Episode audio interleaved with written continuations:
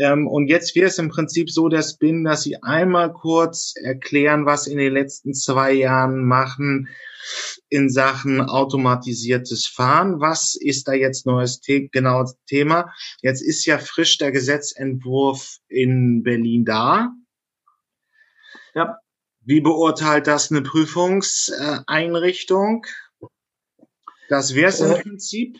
Also ja. einfach nochmal ähm, frisch, was ist im Feld passiert? Schwerpunkt auf automatisiertes, autonomes Fahren. Vielleicht kommt nochmal so kleiner Fünf-Minuten-Block, wo wir ein bisschen was über Elektromobilität sagen. Aber das wäre jetzt eigentlich der Schwerpunkt. Ja, sehr gerne, sehr gerne. Ja, lassen Sie mich ein bisschen so eine Bilanz ziehen ich sage jetzt mal, die letzten zwei Jahre waren natürlich sehr, sehr stark geprägt von den äh, Ereignissen rund um, um, um Corona und Covid.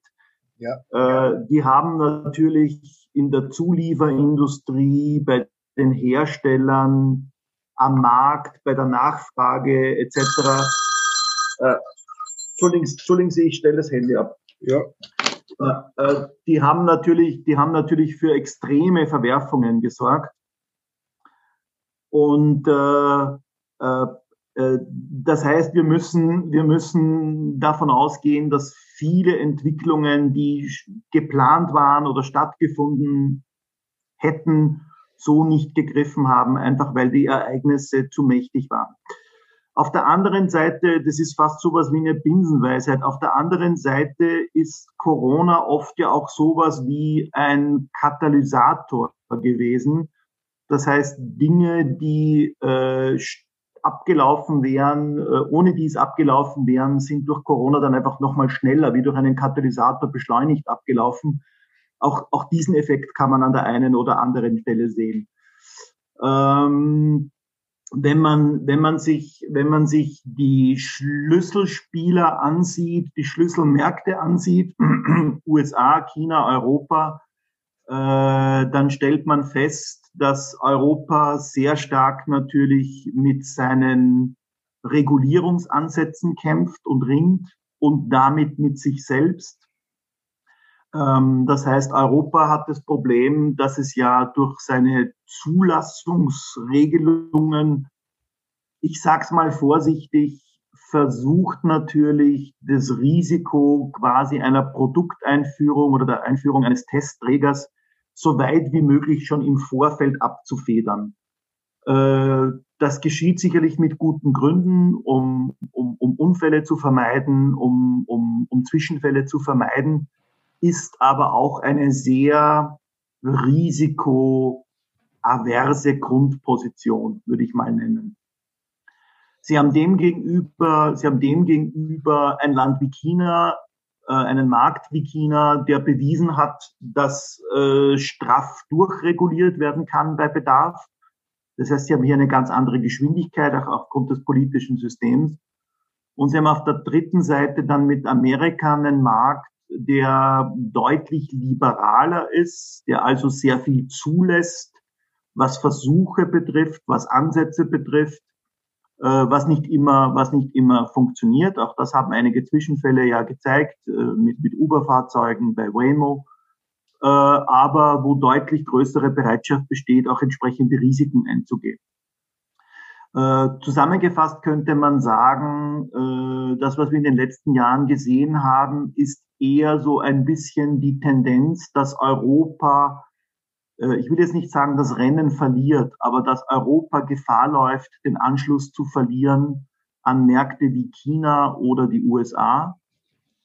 Und dass wir uns sehr, sehr heftig verstricken in das ganze Thema Regulatorik, Vorschriften, äh, Zulassungen. Äh, wir kämpfen mit Level 3 äh, Zulassungen also Fahrzeugen, wo der Fahrer ja immer noch eine entscheidende Rolle spielt bei Übergaben. Da diskutieren wir gerade über Autobahnpiloten, also Lösungen, wo Fahrzeuge mit vielleicht 60 kmh auf bestimmten Autobahnen äh, sozusagen den Stau, wenn man so will, irgendwie ab, als Stauassistenzen agieren. Das sind wir so weit, weit entfernt vom Level 4 oder gar Level 5 Lösungen. Äh, das heißt, die Regulierung ist da an einer ganz anderen Stelle oder klemmt an einer ganz anderen Stelle, als eigentlich die technischen Lösungen und Versuchsträger so suggerieren. Das heißt, Anspruch und Wirklichkeit in Europa fällt hier schon sichtbar auseinander. Vor diesem Hintergrund ist die deutsche Initiative, hier Bewegung ins Spiel zu bringen, gut und richtig vom Ansatz her weil es der Versuch ist, ich will jetzt nicht sagen Europa aus dem Dornröschenschlaf, aber doch, äh, doch Dynamik reinzubringen. Und, äh, und in, insofern ist es zu begrüßen, dass Deutschland hier die Ambition hat, äh, auch als, als führendes Land innerhalb der EU mit Frankreich zusammen äh, und als Land der Automobilindustrie äh, hier einen Schritt nach vorne zu gehen. Und das ist auch bitter notwendig. Eine andere Frage ist, ob dieser Schritt ausreichend ist und ob dieser Schritt zielführend ist und ob dieser Schritt sozusagen genügt, um den Anschluss wiederherzustellen. Da habe ich große Zweifel. Aber das liegt nicht am Schritt. Insofern ist diese Initiative auf jeden Fall zu begrüßen. Sie wird aber nicht ausreichen. Ähm, das heißt, meine Bilanz sieht so aus, in diesen zwei Jahren ist einiges passiert. Einige Dinge sind verzögert worden durch Covid, durch Corona. Es gab große Verwerfungen in der Automobilindustrie. Und von der Großwetterlage könnte man sagen, läuft Europa Gefahr, ein wenig den Anschluss an die Leitmärkte USA und China zu verlieren, mit aufgrund unterschiedlicher äh, Befindlichkeiten in Europa vor allem. Ähm, Gute Frage. Also, aber was müsste denn, wenn Sie die europäische Ebene ansprechen, was müsste denn jetzt europäisch gemacht werden? Wir haben jetzt das Gesetz zu sagen, ähm, von Spahn ist es jetzt zwei Wochen alt. Wir nehmen dieses Interview am 24.02. auf, 2021. Und ähm, wir packen das auf jeden Fall mal in die Shownotes, äh, den Gesetzentwurf. Um es kernmäßig zusammenzufassen, einer der zentralen Punkte des Gesetzes ist natürlich, ähm, dass man wegkommt von diesen Modellversuchen. Das heißt, ich kann ein hochgradig ja hochgradig automatisiertes Fahrzeug eine Typenzulassung zu machen und ich könnte es dann einsetzen. Also, um das konkreter zu machen, auch für Business Developer, Unternehmer, die hier zuhören, ähm, wenn ich mir jetzt, sagen wir mal, einen hochautomatisierten äh, LKW von Einride kaufen würde, das sind auch schon diese neuen äh, LKW-Typen, äh, die, die nicht mehr viel mit einem klassischen, konventionellen 40-Tonner zu tun haben, ähm, packe ich auch in die Shownotes als Beispiel. Ähm, beziehungsweise ich kaufe mir ein automatisiertes Shuttle oder 20 oder 30. Dann muss ich es einmal zulassen und dann mhm. kann ich mich um eine ähm, Bewegungsstrecke, äh, um eine, um einen Bereich eben bewerben. Das heißt, ich würde eben, sagen wir mal, auch noch konkreter mit Einride, sagen wir mal, ähm, Teile in, von einem in, in, in, von einer Ecke des Industriegebiets zur anderen bringen. Diese klassischen einfachen Verkehre, wo man einfach sagen wir Motoren zur Waschmaschinenfabrik bringt. Ähm, das wiederholt sich 30, 40 Mal am Tag. Ähm, das sind vielleicht vier Kilometer ähm, auf einer Strecke, wo nicht wirklich viel Verkehr ist. Das würde jetzt gehen mit einem Fahrzeug vom Gesetzentwurf her. Aber was fehlt dann noch europäisch? Ja, also Sie müssen sich im Prinzip das Spiel ein bisschen so vorstellen, dass Sie sozusagen zwei Ebenen haben, die einander gegenseitig bedingen. Es gibt böse Zungen, die sagen Henne und Ei, aber es gibt zwei Ebenen, die man sehen muss. Das eine ist das Zulassungsthema.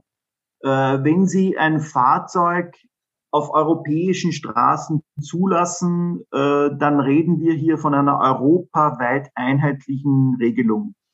Das heißt, die Zulassungsbedingungen, die Zulassungstests sind europaweit festzulegen und europaweit einheitlich. Äh, ob sie das dann konkret in Deutschland zulassen oder in, äh, in Luxemburg zulassen oder in Italien zulassen, das ist eine zweite Frage. Aber, das ist, aber die Zulassung selber ist mal ein europäischer Akt was das Zulassungsgeschehen betrifft, beschäftigen wir uns auf europäischer Ebene und kämpfen auf europäischer Ebene momentan mit dem, was ich vorher beschrieben habe, Level 3 Fahrzeuge, Geschwindigkeit bis 60 kmh auf Autobahnen und haben da noch wesentliche Fragen zu klären, bis wir soweit sind. Also da hängen wir weit hinten nach. Die zweite Frage, die man stellt, ist, die Zulassung ist das eine, aber wie gehe ich denn mit so einem Fahrzeug um? Wo darf es fahren? Wann darf es fahren? Wie darf es fahren? Auf welchen Strecken darf es fahren? Darf es unter allen Wetterbedingungen fahren? Muss ein Testfahrer dabei sein? Und viele, viele andere Rahmenbedingungen. Das ist bei Level 3 noch eine relativ einfache Übung. Äh, da kann auch nationale Gesetzgebung durchaus Dinge regeln und, und, und beschleunigen. Das wird aber bei Level 4 natürlich deutlich komplizierter, weil bei Level 4 reden wir ja über den Level, wo sozusagen der Fahrer keine zentrale Rolle mehr im System spielt. Äh, da tauchen dann so Fragen auf, wie zum Beispiel, ähm, darf ein Kind alleine in so einem hochautomatisierten Fahrzeug fahren? Und wenn ja, wer schnallt beispielsweise dieses Kind an? Ähm, also Fragen, die weit hineinreichen in den praktischen Umgang und die unglaublich viele und vor allem unterschiedliche Antworten und Lösungsmöglichkeiten eröffnen. Äh, und Sie können sich jetzt, wenn ich es böse formuliere, dann können Sie sich sozusagen jetzt quasi überlegen, ob, ob, ob die Henne das Spiel aufhält oder ob das Ei das Spiel aufhält. Auf der einen Seite kämpfen wir mit den Zulassungsbedingungen, und die Zulassungsbedingungen sind eben europäische. Da sind wir momentan mit Level 3 mehr als genug beschäftigt und hängen hinten dran. Und das andere sind dann die Umgangs- und Einsatzmöglichkeiten, die geregelt werden auf nationaler Ebene. Und da ist jetzt Deutschland dankenswerterweise vorgeprescht und sagt, das muss doch schneller gehen und einfacher gehen. Aber letztlich funktionieren kann es nur, wenn beide Maßnahmen ineinander greifen. Wenn die Zulassungs- Logiken und die Zulassungsregularien und die Regularien drumherum, wie ein solches Fahrzeug eingesetzt und verwendet werden kann, auf welchen Strecken, unter welchen Bedingungen, wenn beides gleichzeitig nach vorne geschoben wird. Sonst verweist immer die eine Regulatorik-Lösung auf die jeweilige andere und im Endeffekt geht nichts, nichts weiter. Wenn Sie das jetzt mal vergleichen mit äh, den USA, da haben sie ein ganz anderes Modell, nämlich das Modell der, der Produkthaftung. Das heißt, äh, im Endeffekt, im Endeffekt ist es ein sehr stark letztlich vom unternehmerischen Risiko getragene Entscheidung, ob ein Hersteller sagt, ich möchte jetzt ein Fahrzeug in einem bestimmten Bundesstaat äh, unter bestimmten Bedingungen zum Einsatz bringen und ich vertraue so weit in meine Technologie, dass ich auch bereit bin, daraus resultierende Produkthaftungsfragen, Risikofragen, Schadensfragen äh, im Falle eines Unfalls, eines Zwischenfalls etc. Äh, quasi äh, in Kauf zu nehmen. Das heißt, das Spiel hat eine ganz, ganz andere Logik, ist viel risikooffener als das doch sehr stark auf Risikominimierung gestrickte System der Europäer.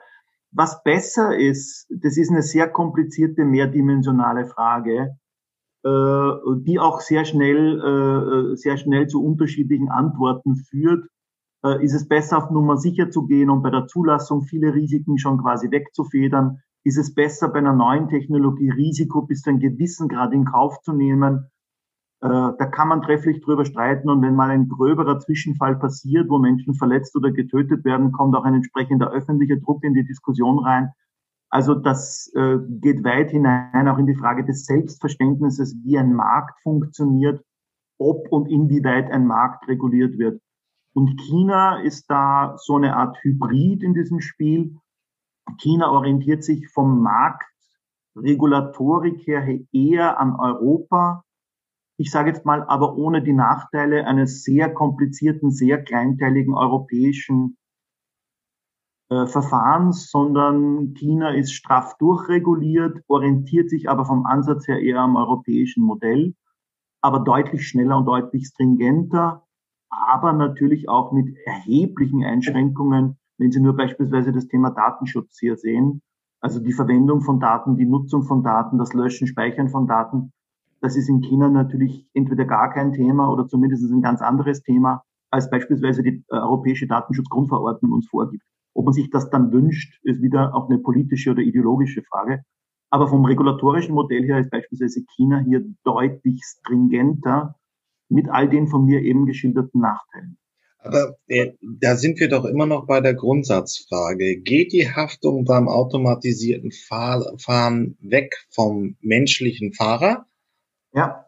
Oder und, und geht sie komplett zum Hersteller? Dann weiß mhm. der Hersteller, ich muss jetzt beim automatisierten Fahren alles technisch so entwickeln, da, damit ich möglichst geringe Risiken habe. Oder bleibt ja. es bei der alten Regelung, äh, dass ich als Fahrer, äh, dass ich als Mensch, als über 18-Jähriger weiß, ich setze mich jetzt in, in ein Fahrzeug und muss alles machen, um Risiken auszuschließen? Ja, ja, nur der, der Begriff Hersteller ist mehrdimensional. Äh, wenn Sie Hersteller sagen, denken Sie in erster Linie an den Fahrzeughersteller, an den OEM, aber äh, die Fehlerkette oder die Fehlerquelle kann natürlich auch bei ganz anderen, äh, unter Anführungszeichen, Herstellern liegen. Äh, ein, ein Level 4 Fahrzeug setzt äh, eine, eine entsprechende Datenfrequenz voraus, 5G zum Beispiel oder eine Wi-Fi-Lösung oder so mit einer bestimmten Leistungsstärke wenn die ausfällt, weil die Kommunikationsnetze ausfallen, weil etwas gehackt wurde, weil etwas nicht funktioniert, weil es einen Blackout gab, weil irgendeine Komponente ausfiel, äh, dann ist das gar nicht mehr jetzt beispielsweise so sehr, so, so primär ein Thema des Automobilherstellers, sondern beispielsweise ein Infrastrukturthema. Wenn Sie an Level 4 Fahrzeuge denken, spielt das Thema K2X eine ganz entscheidende Rolle. Also die Frage, wie kommuniziert das Fahrzeug über Schnittstellen, im Idealfall über standardisierte Schnittstellen mit seiner Umgebung, mit seiner Infrastruktur. Kann es vier, fünf, zehn Kilometer nach vorne gucken? Kann es um die Ecke gucken? Kann es schwierige Verkehrssituationen vorwegnehmen, antizipieren? Wie sieht das Kartenmaterial aus? Das heißt, der Hersteller kann auch ein Kartenhersteller sein, der eine interaktive, hochpräzise 3D-Karte zur Verfügung stellt für hochautomatisiertes Fahren und in diesem Bereitstellungsprozess einen Fehler einbaut. Und schon funktioniert dieses gesamte digitale Ökosystem nicht mehr. Äh, das heißt, äh, wir reden hier von vielen, vielen beteiligten Parteien, die ineinander greifen müssen, um so eine komplexe Lösung wie hochautomatisiertes Fahren einigermaßen sicher darstellen zu können. Und äh, eine Fehlerkette oder ein Fehlerelement reicht oder kann reichen, um das gesamte System dann quasi an seine Systemgrenzen zu bringen. Und insofern sind die Haftungsfragen eben nicht nur Fragen, die die Automobilhersteller betreffen, sondern das, betreffen, das betrifft Infrastrukturbetreiber, das betrifft Kommunikationsnetze, äh, das betrifft äh, Datenlieferungen, das betrifft äh, Infrastrukturelemente, das betrifft das Funktionieren von Schnittstellen. Also viele, viele beteiligte Parteien. Hier kommt eine sehr hohe Systemkomplexität rein. Und, aber Sie haben mit einem Punkt recht. Wenn das Fahrzeug äh, korrekterweise im Zustand des automatisierten Fahrens freigegeben ist, dann darf der Fahrer eigentlich nicht mehr in der Haftung sein, es sei denn, er äh, macht einen unstatthaften Eingriff, indem er beispielsweise äh, in diesen automatisierten Zustand irgendwelche Fahrmanöver durchsetzt und overruled, äh, die, die, äh, die, jetzt seinen, äh, die jetzt seiner Idee entsprechen die aber nicht quasi durch das System, vom System ausgelöst sind. Deswegen brauchen wir ja auch sowas wie einen Unfall oder einen Datenspeicher, um festzustellen, äh, so ähnlich wie bei den Flugzeugen, um festzustellen, wenn tatsächlich ein Fahrzeug im automatisierten Zustand einen Unfall hatte oder einen beinahe Unfall, einen Zwischenfall hatte, um dann auszuwerten, was war denn da jetzt letztlich die Fehlerursache? Hat der Fahrer unstattgemäß eingegriffen in das Manöver? Hat ein Element nicht funktioniert, hat die Sensorfusion im Fahrzeug nicht funktioniert, wurde irgendein Sensor geblendet, äh, ist ausgefallen, gab es ein technisches Problem, gab es einen Hackerangriff, was auch immer da der Fall war.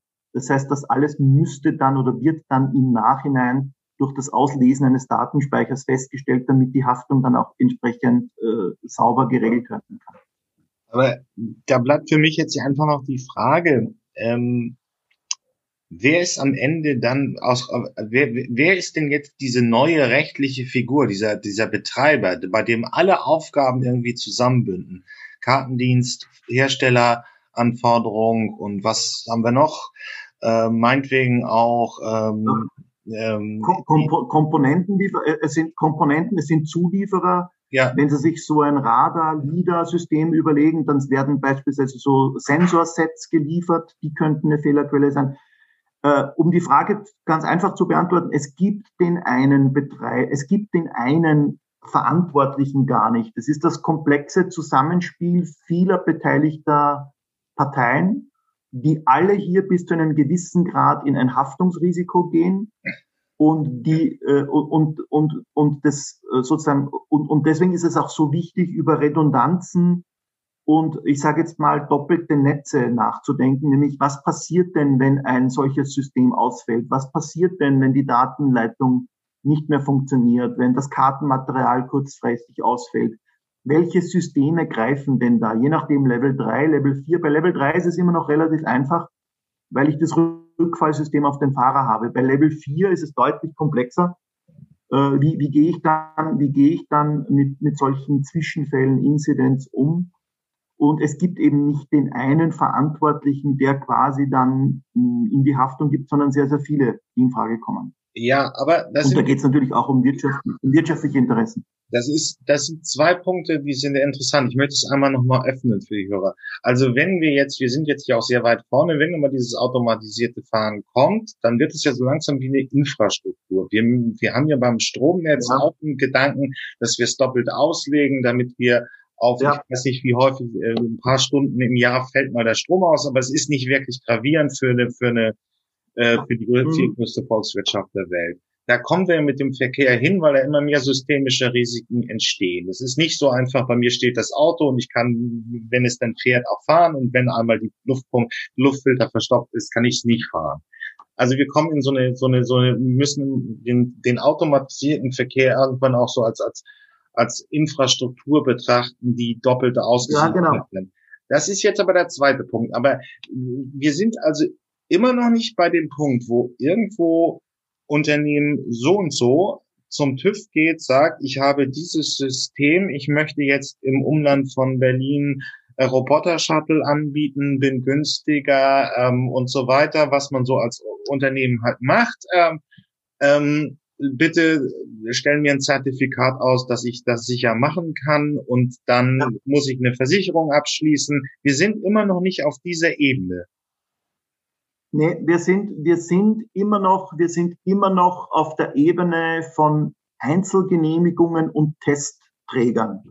Äh, das heißt, wenn Sie jetzt die Idee haben, wenn Sie jetzt die Idee haben, in Deutschland einen People Mover oder auch einen Cargo Mover auf einem Industriegelände fahren zu lassen oder einen People Mover beispielsweise, der irgendwie einen Stadtteil A mit einem Stadtteil B verbindet, äh, dann sind wir immer noch auf der Ebene von Einzelgenehmigungen. Das heißt, der TÜV guckt sich sehr genau das Fahrzeug an. Äh, ist dieses Fahrzeug sicher? Wie verhält sich dieses Fahrzeug bei bestimmten Bedingungen? Bei einer Notbremsung kann das Fahrzeug von einem Test äh, begleitenden Personen abgebremst werden? Wie schnell kann es fahren? Wie sind die Bremswege?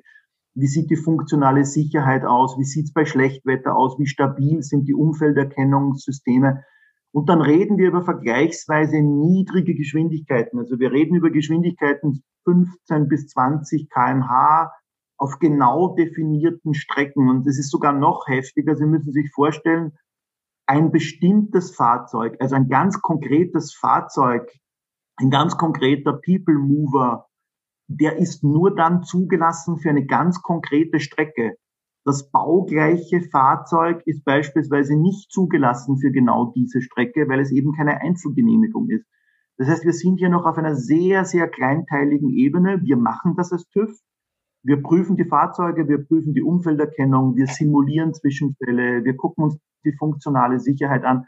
Wir geben diese Systeme frei nach einem sehr, sehr komplexen und aufwendigen Prüfverfahren, sind aber immer noch auf der von Ihnen beschriebenen Testebene, Testträgerebene Einzelgenehmigungen, einzelne Strecken und weit davon entfernt, eine Typgenehmigung auszusprechen für ein Level 4 Fahrzeug beispielsweise, sondern da kämpfen wir immer noch mit Level 3, mit einzelnen Fahrerassistenzfunktionen, die auch gar nicht so einfach äh, zu, zu testen sind, denn so ein Fahrzeug kann mal ganz schnell, ich sage jetzt mal, sie sind sehr schnell in Millionen von denkbaren Szenarien, in denen so ein Fahrzeug kommt.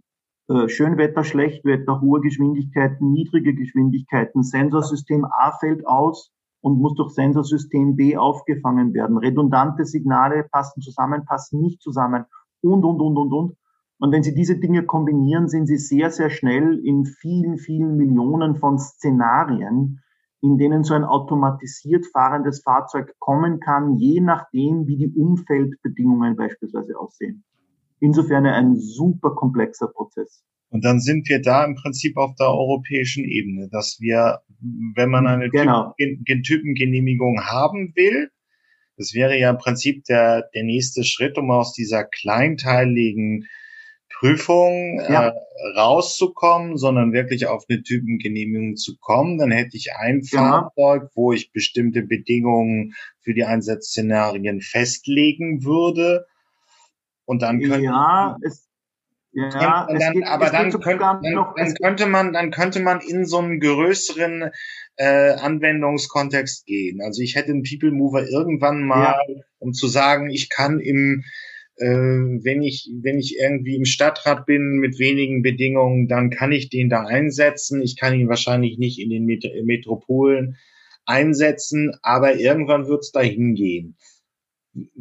Ja. ja genau. Aber das geht, das geht, das geht noch früher, das beginnt noch früher, dass Sie als Hersteller eines solchen Fahrzeugs quasi nachweisen müssen, dass sie beispielsweise bestimmte Prozesse auch tatsächlich beherrschen. Also dass sie zum Beispiel in der Lage sind, eine, eine in Richtung Cybersecurity, eine sichere Architektur eines solchen Fahrzeugs sicherzustellen. Äh, das heißt, sie müssen auch als Hersteller schon im Vorfeld eine ganze Reihe von Bedingungen oder dass sie zum Beispiel nachweisen müssen, sind sie in der Lage, unterschiedlichste Simulationen, äh, sind sie in der Lage, äh, Fahrszenarien zu simulieren.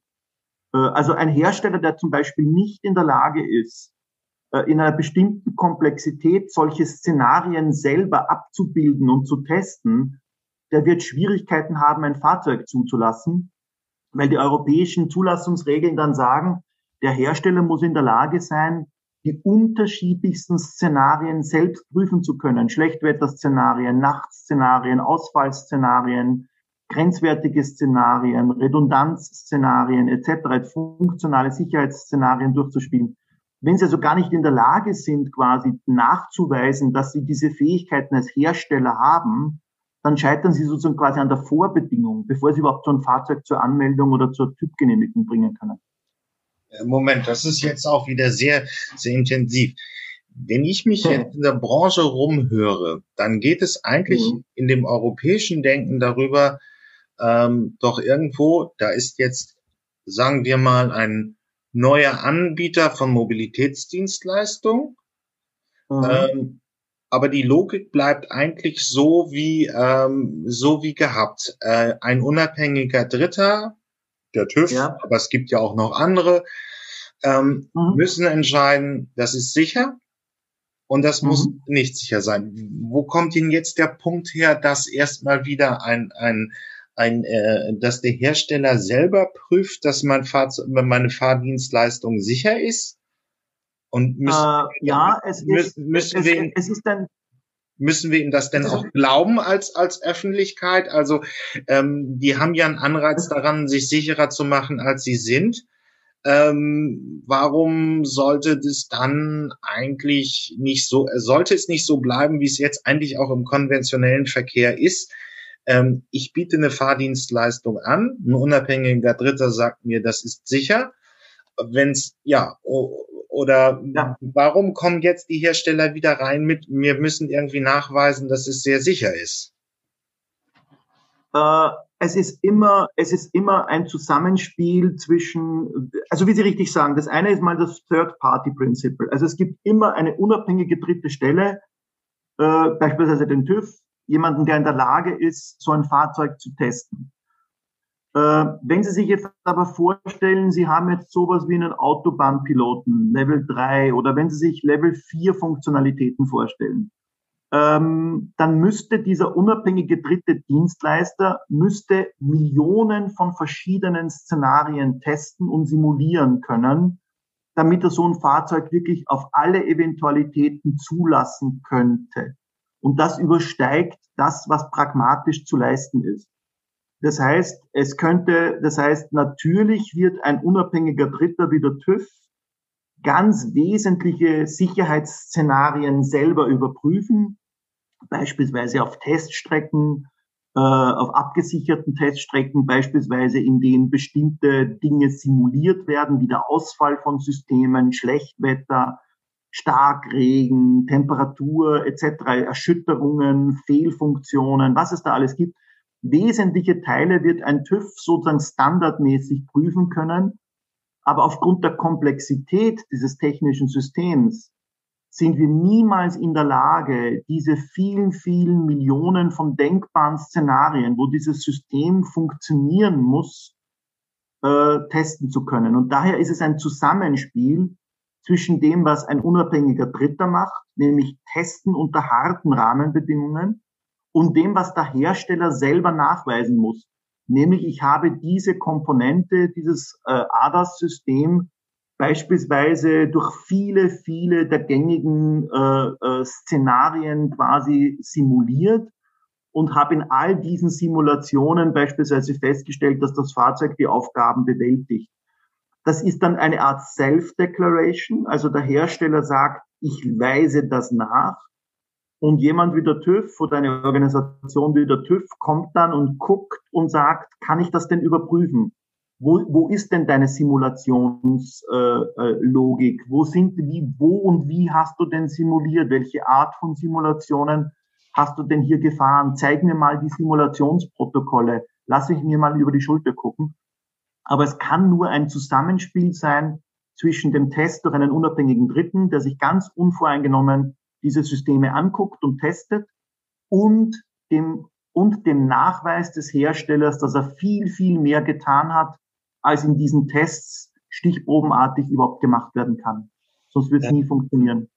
ADAS-Systeme sind für Sie ähm, äh, Advanced Driver Assistance Systems. Genau, genau. Also alle Komponenten, die beispielsweise dann zu Level 2, Level 3, Level 4 Funktionalitäten führen. Sensoren, LIDAR, Radar, äh, Abstandhaltung, Lane Keep Assistant, was es da an verschiedensten Funktionalitäten und Features gibt. So, so wie sich jetzt der Markt ungefähr darstellt, ähm, da muss man schon schlichtweg sagen, ähm, das wird dann eher auch ein Geschäft der Großen werden, weil allein diese Nachweise zu führen, ist sehr aufwendig, da braucht man finanzielle Ressourcen und äh, technische Kompetenzen. Das kann, ja. kann das ein Stadtwerk leisten? Wenn jetzt, äh, sagen wir mal, Offenbach sagt, ich möchte ähm, einfach mal ein paar autonome Shuttles am Stadtrand fahren lassen? Ähm, also äh, die Frage ist, die, die Frage ist, äh, es ist natürlich ein enormer Ressourceneinsatz. Also die Automobilindustrie und auch die Zulieferindustrie hat natürlich zwei gewaltige äh, Bretter sozusagen vor der Brust, die, die sie bohren müssen. Nämlich das eine ist automatisiertes Fahren und das andere ist das Thema Elektromobilität und das Ganze auch noch gleichzeitig. Äh, das ist mit gewaltigem Mitteleinsatz verbunden und Sie sehen es ja auch in der Automobilindustrie, dass die Allianzen und die, die Formen der Zusammenarbeit und ich sage jetzt mal die Marktkonsolidierung da ja auch schon eindeutige Spuren zeigt, dass, dass, dass das eben, dass sie nicht jeder mitspielen kann. Und das andere ist natürlich die Frage auch, von welcher Ebene spreche ich? Spreche ich von der Ebene eines Fahrzeugs, also möchte ich gerne so einen People Mover zulassen als Hersteller, dann rede ich von Fahrzeugebene oder rede ich von einer Systemebene. Also ich möchte zum Beispiel äh, den, äh, den Stauassistenten eines Fahrzeugs zulassen. Ähm, und äh, oder vielleicht auch nur eine einzelne Komponente, zum Beispiel äh, den Lane Keep Assistant äh, als Level 2 Funktionalität, wie wir sie in, in Fahrzeugen jetzt schon kennen. Das heißt, äh, es ist unterschiedlich viel Aufwand und das eine wird zugelassen Äh, quasi, da, da, da, da strebt die Zulassung beispielsweise ein Zulieferer an und das andere wird zugelassen, da strebt beispielsweise die Zulassung eben ein Systemintegrator an, also jemand, der das gesamte Fahrzeug als System zulassen will. Das heißt, diese Zulassungslogik hat wiederum verschiedenste Ebenen, Komponenten, Systeme, Gesamtfahrzeuge. In der Regel spricht man von drei Ebenen. Wenn wir nochmal zurück zum, zum Anfang. Ähm, Mario Hager berichtet, aber ich packe es auch nochmal in die Shownotes. In Phoenix fährt jetzt schon offen für die Öffentlichkeit ähm, Roboter-Shuttles ähm, durch die Stadt von Waymo getragen. Jetzt geht's sogar auch nach San Francisco. Das wird dann noch mal ein bisschen schwieriger topografisch. San Francisco liegt auf dem Hügel, ähm, ja. ist hochkomplex, ist ein komplexes Fahr, Fahr, ähm, Fahranforderung ja. und so weiter. Arizona ist so ein Schachbrett in der Wüste, um mhm. es mal mhm. kurz zu machen. Genau da sind die Amerikaner jetzt schon. Das ist offen für die für für für die Öffentlichkeit. Das ist für die Öffentlichkeit offen. Das heißt, ich kann mit einer App einfach eine Fahrt in diesen Roboter Shuttles buchen. Mhm. Mhm. Wenn man jetzt eine Roadmap in Europa hinstellen müsste, um da hinzukommen, was müsste jetzt gemacht werden? Ähm, ja, also Sie Sie Sie haben natürlich, Sie, Sie, Sie haben genau das, was ich vorher gemeint habe. Sie haben hier verschiedene Systeme und verschiedene Art, verschiedene Wege, wie sie quasi mit technologischen Risiken umgehen. Äh, dadurch, dass die Amerikaner ein sehr starkes Produkthaftungsgesetz haben, äh, liegt sehr, sehr viel Eigeninitiative bei den Herstellern. Und wenn der Hersteller sagt, ich vertraue meiner Technologie und ich habe auch einen Bundesstaat, der dieser Technologie vertraut, so dass ich das im Testeinsatz auch beweisen kann. Und so wie Waymo, ich fahre viele, viele Tausende oder Millionen Kilometer ohne erkennbare Zwischenfälle, äh, dann ist das natürlich eine Lösung, wo wir Europäer, hm, ich will jetzt nicht sagen, uns die Nase platt drücken äh, am Schaufenster, aber wo wir Europäer doch mit einem gewissen Respekt und mit einer gewissen ähm, Begeisterung drauf gucken, was dort alles möglich ist. Gleichzeitig natürlich ein ganz anderes Risikomanagement, als wir das in Europa haben wollen, wo wir eben nicht auf ein starkes Produkthaftungsgesetz, nicht nur auf ein starkes Produkthaftungsgesetz abzielen, sondern die wesentlichen technologischen Risiken durch die Zulassung quasi äh, abbilden wollen. Zwei verschiedene Lösungen, wie man mit einem gesellschaftlichen technologischen Risiko umgeht. Äh, also so eine Art Systemfrage, Krieg der Systeme, wenn, wenn, wenn Sie so wollen. Äh, die Amerikaner, äh, die wir lange Zeit da für deutlich überlegen gehalten haben, haben jetzt auch hier ein bisschen so die Bremse reingelegt. Also es gibt erste Anzeichen, die zeigen, also dieses äh, muntere drauf lostesten mit Testfahrzeugen auch in, in, in, in immer komplexer werdenden Verkehrssituationen, Stichwort Stadtverkehr, da haben die Amerikaner jetzt erkannt, dieser Weg ist zu risikoreich. Also die haben da auch jetzt gewisse Bremsspuren hinterlassen, wie man an einigen Beispielen sehen kann, wo sie sagen, ähm, ja, die Sache ist möglicherweise doch komplexer und risikoreicher, als wir uns das so vorgestellt haben. Mit Produkthaftung alleine wird es möglicherweise nicht, nicht ausreichend funktionieren. Das heißt, wir sehen jetzt auch im Übergang von der Trump-Administration zu Biden, wir sehen da auch ein bisschen ein Umdenken äh, was die Risikofreudigkeit betrifft, äh, mit der man diese Technologien vorantreibt. Da kehrt jetzt ein bisschen mehr Vorsicht ein, auch auf amerikanischer Seite. Aber trotzdem sind die natürlich vom Ansatz her uns überlegen äh, und aufgrund dieses Systemvorteils auch deutlich eher in der Lage, Risiken einzugehen und zu schultern, wenn es starke Industriespieler gibt. Und die gibt es in den USA bei dem Thema zuhauf bleibt ja dann, also dann sind wir jetzt schon wieder auf so eine sehr weitreichende Frage. Aber wir verlassen diese kleinteiligen Modellversuche und so langsam wird es vielleicht auch schon fast so etwas wie ein Markt.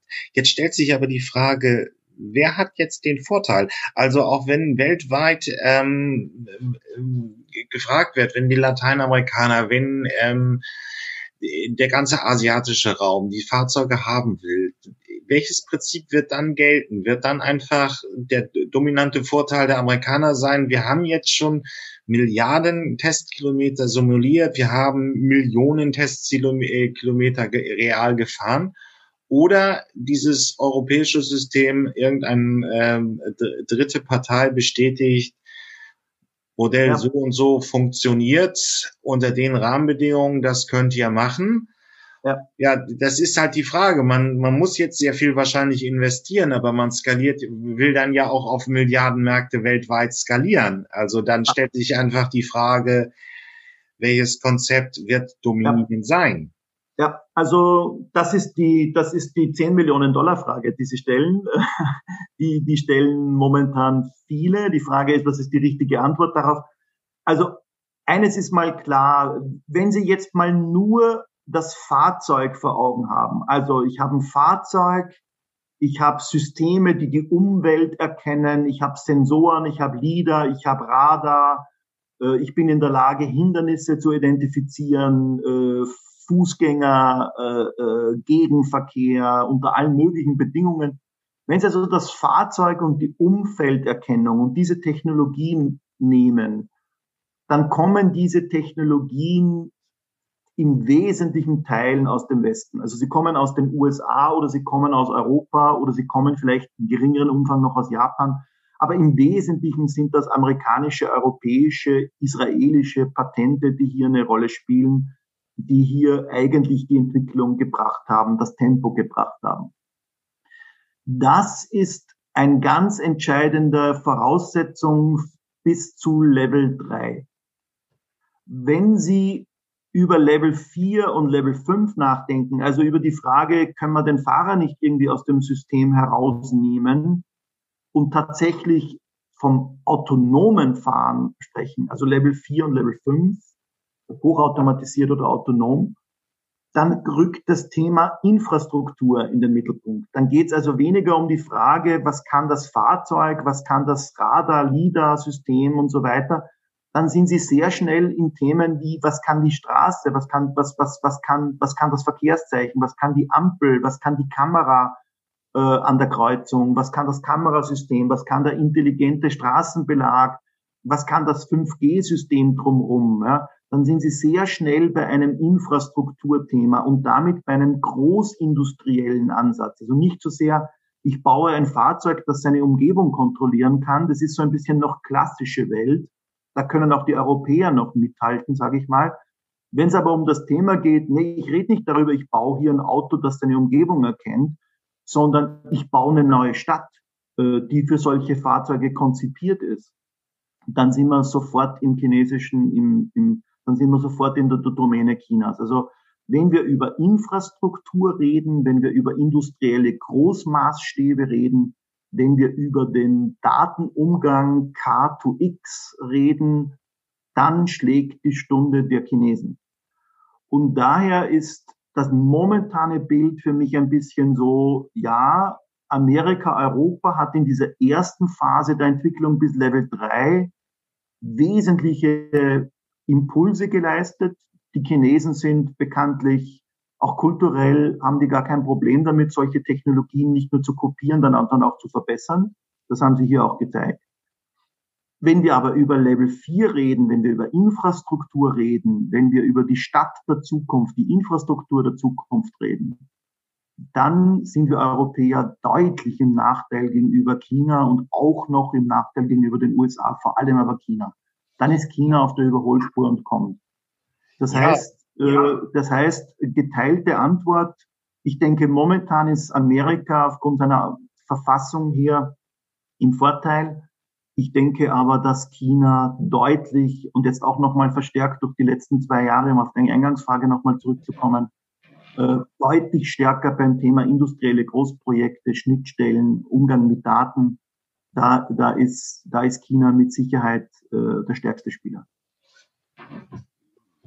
Ist ja aber auch die Frage, jetzt noch, noch mal so ein bisschen, wir sind in, Deu in Europa historisch gewachsen. Wir sind gerade im deutschen Verkehrsmarkt extrem kleinteilig. Da sind diese ganzen Player, ja. äh, die, die Verkehrsunternehmen, die Stadtwerke, ähm, private Busbetreiber macht es überhaupt Sinn, äh, äh, den zu sagen, wir werden hier irgendwann so wie China, die ja im Prinzip ihre Städte auch noch in weiten Strecken vom, vom Reichsbett bauen können, ähm, ja. die eigentlich auch immer noch relativ arm sind. Also äh, die Hälfte ist unter der WHO-Armutsgrenze.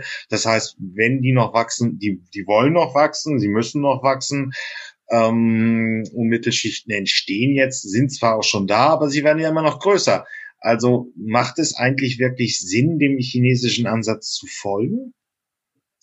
Ähm, da haben Sie recht mit Ihrer Frage. Das ist gar nicht, das ist gar nicht einfach zu beantworten. Die Chinesen haben eine sehr, eine, eine sehr stringente Strategie. Äh, die haben vor 15 Jahren erkannt, dass sie mit der klassischen Technologie, ich sage jetzt mal Motorentechnologie, Dieseltechnologie, Antriebstechnologie, die die Europäer im Endeffekt die Amerikaner auch bis, bis, bis zu einem hohen Reifegrad getrieben haben. Die Chinesen haben erkannt, dass sie, dass sie mit vertretbaren Investitionen in einer vertretbaren Zeit auf dieser Spur keinen Krieg gewinnen können, industriell gegen Europa. Und deswegen haben die gesagt, dann müssen wir eigentlich diesen Zwischenschritt äh, sozusagen überspringen und setzen voll auf das Thema Elektromobilität. Und damit haben die Chinesen eigentlich sehr frühzeitig gesagt, wir sparen uns das ganze Thema Dieseloptimierung, Abgasoptimierung, äh, denn wir, wir gehen in die nächste, in die nächste Technologiegeneration und die heißt Elektromobilität. Und so ähnlich ist der Ansatz der Chinesen auch beim Thema autonomes Fahren. Wir sparen uns die Entwicklungen im, im, im kleinteiligen Bereich, im Fahrzeugbereich. Wir gehen eigentlich davon aus, dass automatisiertes Fahren ein Thema der Infrastruktur sein wird und damit genau dort, wo die Chinesen stark sind. Können und sollen das die Europäer imitieren? Ist das ein Nein, können und sollen sie nicht? Europa hat ein ganz anderes Marktverständnis. Europa hat ein ganz anderes Verständnis von Infrastruktur. Europa hat ein ganz anderes Verständnis, äh, wie solche Großprojekte durchzuführen sind. Europa hat vor allem ein komplett anderes Verständnis, was das Thema Daten, Datenschutz und Umgang mit Daten betrifft. Und damit verbietet sich der chinesische Weg für Europa bis zu einem gewissen Grad, ist der gar nicht möglich. Und ich würde auch privat oder persönlich dazu sagen, vielleicht auch gar nicht wünschenswert. Das heißt, China hat andere Möglichkeiten, beim Thema automatisiertes Fahren auf das Thema Infrastruktur zu setzen, als das Europa hat. Und äh, aber wir machen uns gerade mit unserer Kleinteiligkeit, äh, mit unterschiedlichen äh, Telekommunikationsstandards bei 5G, mit dem schwierigen Umgang mit Großprojekten, mit einem sehr hochhängenden Thema Datenschutz, das vor allem in Deutschland noch mal höher hängt als im Rest Europas. Wir machen uns gerade diesen industriellen, dieses industrielle Rennen um den Leitmarkt und um die Leittechnologie automatisiertes Fahren. Wir machen uns mit diesen Errungenschaften das Leben nicht gerade leichter. Schöne Bestandsaufnahme am Ende des Februars im Jahr 2021. Vielen Dank, Herr Dr. Obermeier. Sehr gerne, Herr Fakt.